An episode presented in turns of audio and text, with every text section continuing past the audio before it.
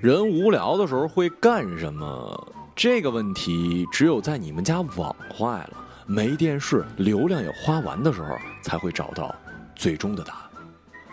我昨天就发现了，那就是找回童心，丧心病狂的玩了两个小时的《红心大战》扫雷接龙。两个小时后，网依旧没有修好。这期间我充了二十块钱的流量包也已经用完了。于是乎，开始浏览我所有的电脑文件，看看有没有可以再帮我度过两个小时的东西呢？毕竟，作为一个美少年，九点睡觉已经是极限了，总不能让我自己八点就入梦啊！我成功了，终于找到了一部应该是为了回北京的时候路上消磨时间下载的电影，名字超吸引人，叫做《自杀小分队》。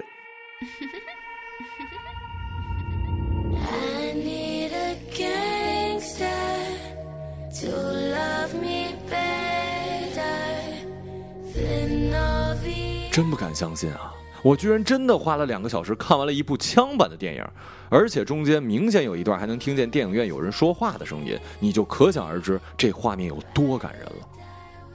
可即便是在准马赛克的画质之下，我依旧看出了比 AV 片更刺激的感受。之前在节目里我说了很多次了，本人对于女生穿衬衫完全没有抵抗力，而电影里的小丑女那身装束，哇哦！我终于发现了自己另外受不了的打扮了，而小丑女吸引人的点，显然不仅仅是看上去诱人，实在是那份我是流氓我怕谁的劲儿太招人喜欢了。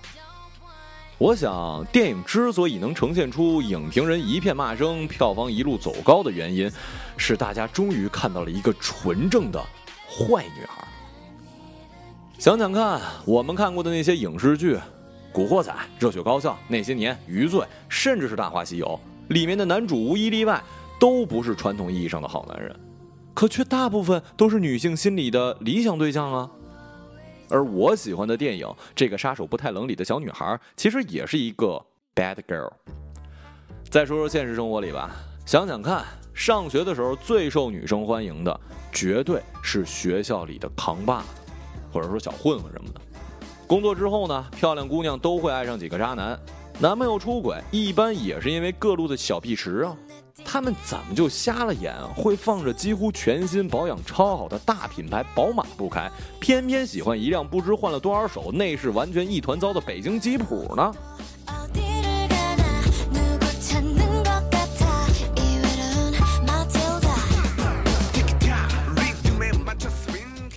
这。就得说到人的叛逆性了。越是保守压抑的环境下长大的人，其实内心对改变、对自由、对破坏的欲望就越大。这也是好多一辈子特蔫的人会变成变态杀人狂的原因。当然了，这种几率是微乎其微的。但是我们需要承认的是，我们的古代跟西方的古代都长期处在儒家思想、三纲五常、四书五经、三从四德、神权至上等约束思想的教育之下，这就导致了内心积压了非常非常多需要释放的情绪，所以中外名著才会有什么《罗密欧朱丽叶》《梁山伯祝英台》等等突破传统观念的爱情故事。其实他们在他们的时代就已经是坏孩子了。既然被写进书里，这说明就是人类所向往。另一个原因呢，是人类容易被不一样的东西吸引，这是本能。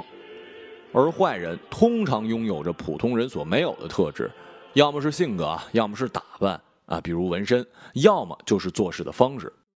对一件东西的喜欢，肯定得是先被其吸引开始的。所以，这个坏人呢，明显就比好人更容易受到注意。最后就是我们内心其实都会有阴暗的一面。我们希望可以任性，希望可以对权贵说不，可以劫富济贫。啊，虽然这样做是不对的，但是不可否认，就像人类清除计划一样，二十四小时之内任何犯罪行为都是合法的。那么你真的不会做点什么吗？当然了。事实上作为现代社会的我们心里没有那么夸张但是那些坏人渣男婊你恨他们的方面往往就是自己内心向往的那方面。你希望可以万人迷你希望可以变成情种你希望可以变成大侠。你这么想别人也会这么想大家都会这么想。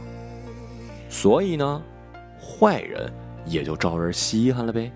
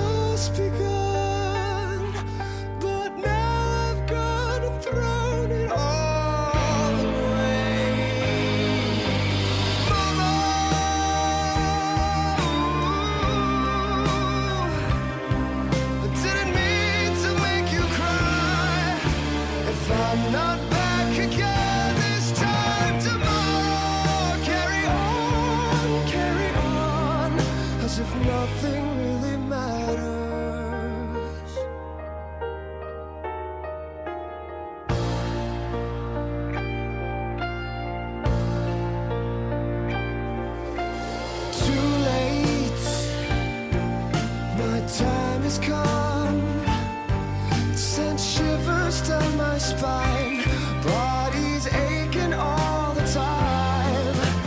Goodbye, everybody. I've got to go. Gonna leave you all behind to face the truth.